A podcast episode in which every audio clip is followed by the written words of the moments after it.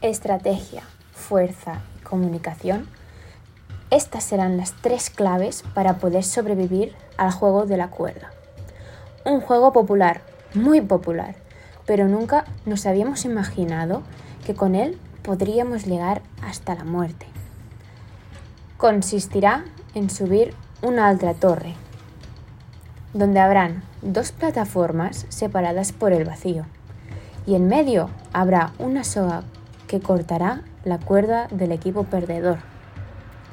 Hay que estar preparado para lo peor, porque al mínimo fallo podrás caer al vacío derribado por el otro equipo.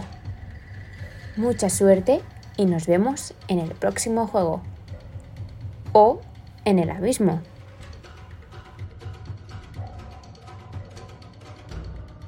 Elige tu pareja, o bien con la que más confianza tengas, o a lo mejor con la que peor relación tengas, ya que nunca averiguarás que el juego que viene a continuación tendrá un final tan espeluznante.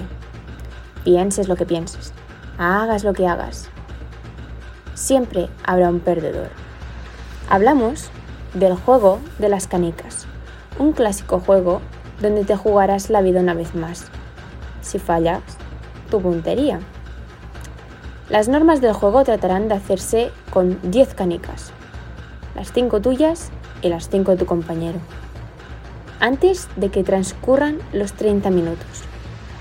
Una vez se haya acabado, la persona de la pareja que haya perdido más canicas. Jugador 324, eliminado.